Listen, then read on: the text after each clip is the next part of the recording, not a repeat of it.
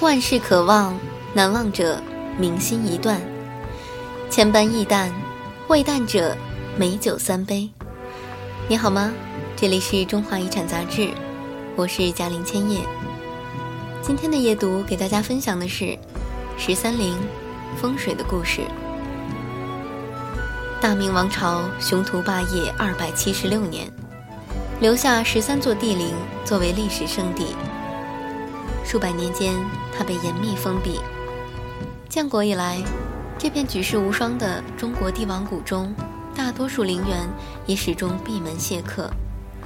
在前不久，完成了清代以来的首轮全面修复后，看不见的十三陵可以在历史中被揭晓。也可以在猜想中被揭晓。京城北方昌平区，一片山河缭绕的谷地中，躺着十三位名人。他们生前同属一个家族，且都拥有人人向往的职业——做天子。上天赐予了他们日日富贵的命运，也带给了他们命在旦夕的危险。然而，无论是富贵，还是不幸，最终。一片青葱山林，给了他们盖棺的宁静。这片山原来有个普通的不能再普通的名字——黄土山。因为一个家族的特殊选择，山名被改得响当当——天寿山。明朝覆亡时，崇祯帝被草葬于此。明代黄种墓群规模逐成，十三陵之名也尘埃落定。这里有风光，又有遗迹，但十三陵还有一个隐形的吸引力，关乎一门古老的学问——风水。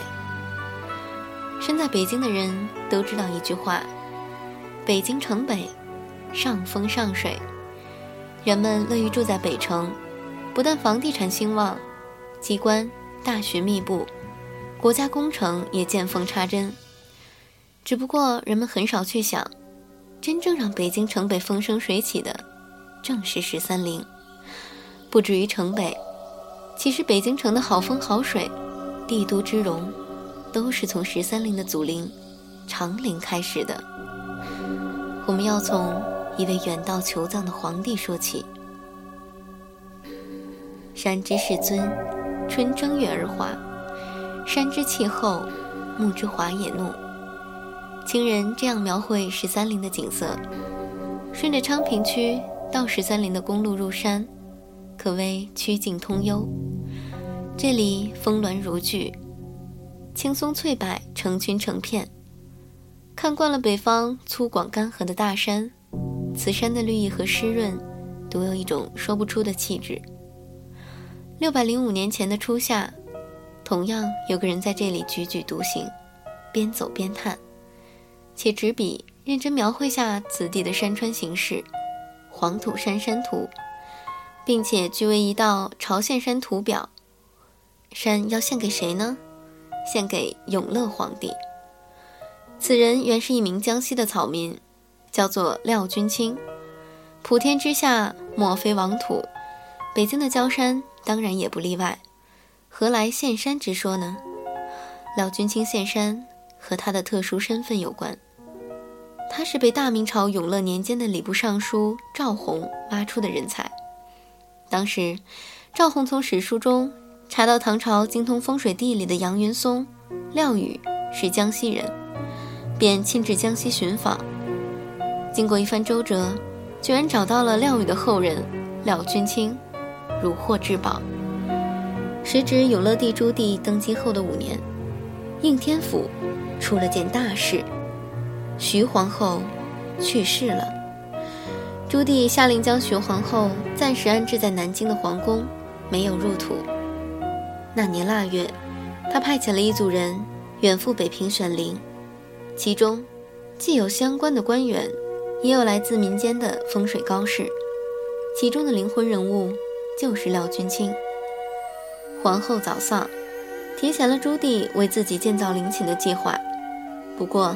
他的举动令他的臣民大为困惑。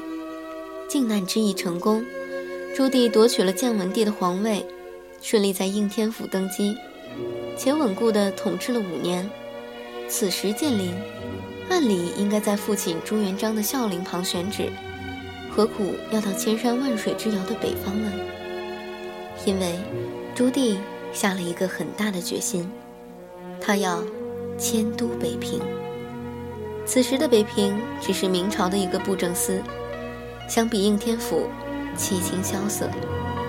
但北平就像是朱棣的家，他十一岁被封燕王，二十一岁就翻北平，此后便在此立下根基，并从这里开始南下靖难，夺取侄子的江山。除了这份家乡之情外，他反复考虑的。还有大明江山的北方形势。当年朱元璋夺取天下，将元大都改成北平，取北方平定之意。到永乐称帝，大明基业不足百年，退居草原地区的残垣势力，怎让朱棣放得下心呢？要安定北疆，控制北方局面，这个王朝的核心，也必须一路向北。在北平为自己和皇后选陵，让金人看到朱棣破釜沉舟的气势。换句话说，向北迁都，只许成功，不许失败。朱棣是深谋远虑的政治家，又是身先士卒的军事家，但他对待生死大事，仍旧相当迷信。他相信，万年基业与祖宗葬地的风水有莫大的关系。这段文字节选于范亚坤、陈烨老师的《十三陵大明朝的吉壤哲学》，刊登于《中华遗产》杂志二零一三年五月刊，希望你能喜欢。明晚我们还是继续来讲地灵风水的玄机，你可以关注我们的新浪微博《中华遗产》杂志，了解更多内容。那明天就是三天五一长假的第一天了，不知道你有什么打算呢？如果想要出去走走，也要有充沛的精力才行。好啦，早点休息吧，祝你晚安，好梦香甜。